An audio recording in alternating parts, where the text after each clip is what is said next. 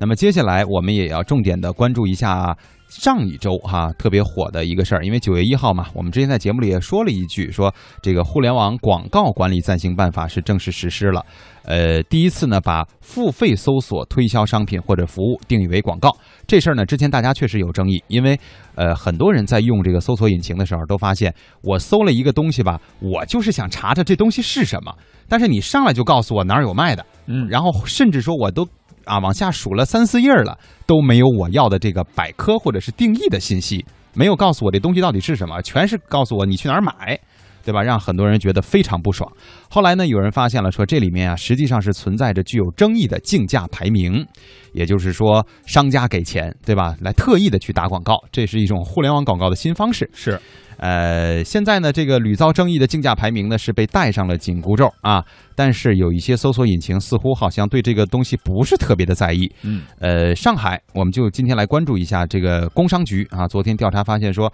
多家根本不具备母婴保健技术资格的医疗机构，也堂而皇之的在多个知名的搜索引擎里打起了这个黑广告。那么实施的情况到底如何？我们的权益到底能不能得到保障？我们也来听一听记者的介绍。围绕搜索引擎竞价排名的讨论和争议，在今年五月魏则西事件后彻底爆发。这名身患绝症的西安电子科技大学计算机系学生，由于在百度上找了一家号称拥有最新疗法的武警北京总队第二医院，结果不幸受骗，疗效甚微，八个月后去世。而在后续的事件调查中，这家黑医院被查处，但提供了虚假信息的百度要不要负责任，始终未定。新实施的《互联网广告管理暂行办法》之所以备受期待，正是因为首次明确了付费搜索内容属于广告。这就意味着，包括百度、搜狗、三六零等这些搜索引擎被定性为广告的发布者，必须对广告内容进行审核。实施的第一天情况如何？上海市工商局执法人员李继敖介绍。在搜狗搜索平台上搜“人流”这两个字，第一家是上海南浦，然后我在一个就是我们上海卫生监管平台的母婴保健里面搜南浦，搜不到这个关键字，就说明南浦这个医院是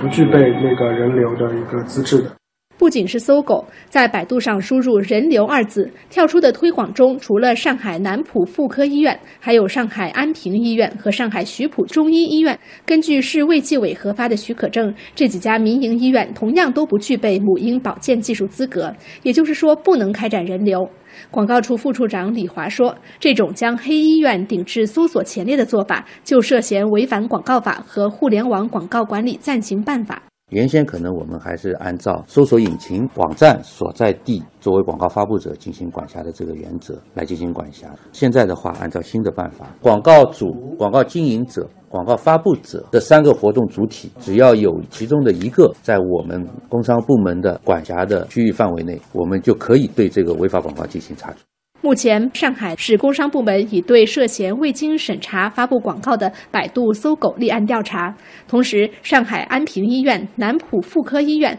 徐浦中医医院作为涉嫌违法的广告主，也被立案调查。此外，新办法中另一个备受关注的是对所谓自媒体软文的约束。广告处处长英军说，不少明星或是大 V 经常在自己的微博、微信公众号发布广告，为了不对消费者产生误导，必须标明“广告”二字。他还提醒那些经常在微信朋友圈转发商业内容活动以获得优惠奖励的普通消费者，你在转发的同时就已经具备了广告发布者的身份。发在朋友圈里的这些自然人，你们所发布的这些广告内容，如果违法的话，那么你们同样要承担法律的责任。因此呢，在转发这样一些信息的时候，你需要具备一定的广告法律的知识，以免导致一些不必要的法律风险。哎，说起来，这个互联网广告啊，有时候确实给我们带来了很大的困扰哈。包括前两天我们在这个微语录当中所说的，就是那个有一家什么洗衣的那个是吧，创业团队，嗯然后呢，老板就是就是爆出了这么一条消息嘛，说我们当年啊，为了推销我们这个产品，然后去大学校园里把男生宿舍所有的这个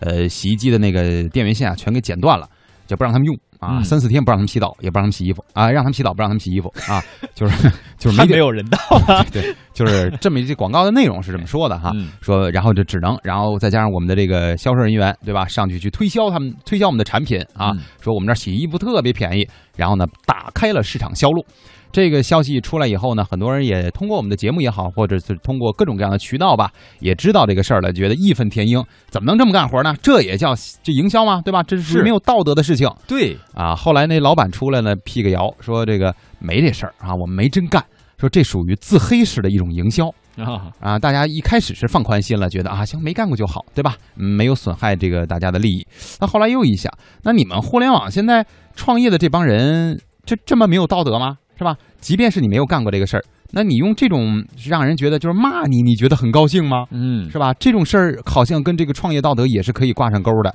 呃，这么做去做营销，能够你真的能够把这个事业做好吗？如果你每天都琢磨的是这些事儿，嗯，是吧你？们有想过宿管阿姨的心情吗？嗯，就是吧，所以就很，其实这个事儿是好像风波平了，但是也伤害到了很多人，会让人觉得说，那现在的这些互联网公司都是这么做事儿的，我用他们家的产品，我恐怕也不能放心，因为你每天琢磨的就是这些是吧，投机取巧的事情，啊是。让自己出名的方式。